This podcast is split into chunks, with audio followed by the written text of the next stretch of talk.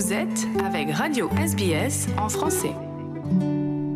Nous revenons à présent, comme chaque dimanche, sur un événement marquant de l'actualité et une personnalité qui lui est associée. Pour nous en parler aujourd'hui, nous sommes avec euh, Léo Roussel. Bonjour Léo. Bonjour, euh, bonjour à tous. Et cette semaine, vous allez nous parler du réalisateur du film très attendu, Avatar 2, sorti dans les salles de cinéma il y a maintenant 15 jours.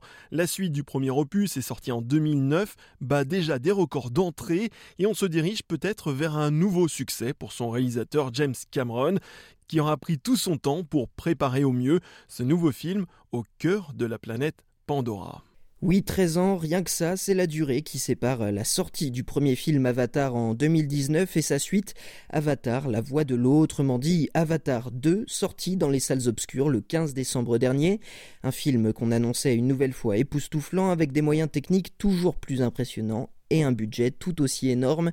On estime que ce nouvel opus aurait coûté plus de 400 millions de dollars américains. Eh bien, pour l'instant, tout se déroule plutôt comme prévu, puisqu'Avatar 2 est logiquement en tête du box-office mondial depuis sa sortie, et il pourrait même devenir le plus gros succès de l'année devant Top Gun Maverick. En seulement 14 jours, le film a d'ailleurs déjà dépassé le milliard de dollars de recettes. Pas de quoi en faire pour l'heure un film rentable, mais la production espère bien voir euh, Avatar 2 dépasser la barre fatidique des 2 milliards de dollars de recettes. Seuls 5 longs métrages ont réussi cet exploit dans l'histoire du cinéma, parmi eux Avatar, le premier film sorti en 2009 ou encore Titanic sorti en 1997. Point commun entre les deux films, ils sont l'œuvre du réalisateur canadien James Cameron, une nouvelle fois aux commandes de cette suite du film Avatar, un réalisateur rentable au caractère exigeant mais aussi un fervent défenseur de l'environnement, des facettes que l'on retrouve dans ses films et Avatar 2 n'y coupe certainement pas. Léo, qui est donc James Cameron et d'où vient-il? James Francis Cameron, né à Casing au Canada en 1954, c'est le fils d'un ingénieur et d'une artiste et infirmière. Il grandit près des chutes du Niagara, la frontière avec les États-Unis donc. Ces États-Unis, justement, il va les rejoindre lorsqu'il est âgé de 17 ans. Ses parents s'installent en Californie où le jeune James Cameron va étudier la physique après le lycée. Il sera d'ailleurs diplômé de l'Université d'État de Californie. Déjà à l'époque, il s'intéresse au cinéma et notamment aux effets spéciaux. Il écrit, il se renseigne sur le cinéma et en parallèle, il gagne sa vie en travaillant comme conducteur de camion, un travail qu'il va quitter en 1977 pour se lancer dans l'industrie du film. Dès l'année suivante, il obtient le financement d'un consortium de dentistes et va produire de A à Z son premier court-métrage avec un ami, Randall Frakes. Il va alors euh, découvrir les différentes étapes de la production d'un film, de l'écriture à la réalisation. Ce court métrage de 12 minutes nommé Xenogenesis est la toute première œuvre cinématographique de James Cameron. Dès lors, il découvre différents postes de la chaîne de production de films. Il va être employé successivement dans les années qui suivent comme assistant de production, maquettiste, directeur artistique ou encore responsable des effets spéciaux, notamment sur des films de science-fiction au début des années 1980. Les Mercenaires de l'espace ou encore Galaxy of Terror, deux films de Roger Corman en 1980 et 1981, ou encore New York 1997 de John Carpenter. Quand James Cameron va-t-il réaliser pleinement un long métrage? Eh bien très vite finalement il se fait remarquer et on lui donne sa chance comme réalisateur de la suite du film d'horreur Piranha, sorti en 1978. Piranha 2, Les Tueurs Volants, devient alors le premier long métrage réalisé par James Cameron et sort en 1981. Seulement voilà, il existe à l'époque des, des, accords importants entre Cameron et le producteur euh, Ovidio Gabriel Assonitis, et James Cameron se voit retirer la direction artistique du film. Aujourd'hui, il ne considère même pas ce film comme son premier en tant que réalisateur. Son premier film, c'est Terminator, un long métrage de science-fiction écrit en 1984 et qui va définitivement faire connaître James Cameron au grand public. Incarné par Arnold Schwarzenegger, le cyborg venu du futur pour assassiner Sarah Connor devient alors un personnage culte du cinéma américain et de la culture populaire. Terminator euh, donne à James Cameron euh, la réputation de réalisateur capable à partir d'un petit budget de faire un film extrêmement rentable. Pour 6 millions de dollars de budget attribué, le film produit par Gaylan Heard, qui devient ensuite la femme de James Cameron, en a finalement rapporté 80 millions. Et comment va évoluer la carrière de James Cameron après Terminator? Après Terminator, James Cameron euh, enchaîne plusieurs autres films avec la double casquette euh, scénariste et réalisateur. C'est le cas pour euh, Alien Le Retour en 1986 ou Abyss en 1989 mais à partir de 1991, il devient lui-même producteur. Il produit ainsi Terminator 2, qui est une fois de plus un film extrêmement rentable.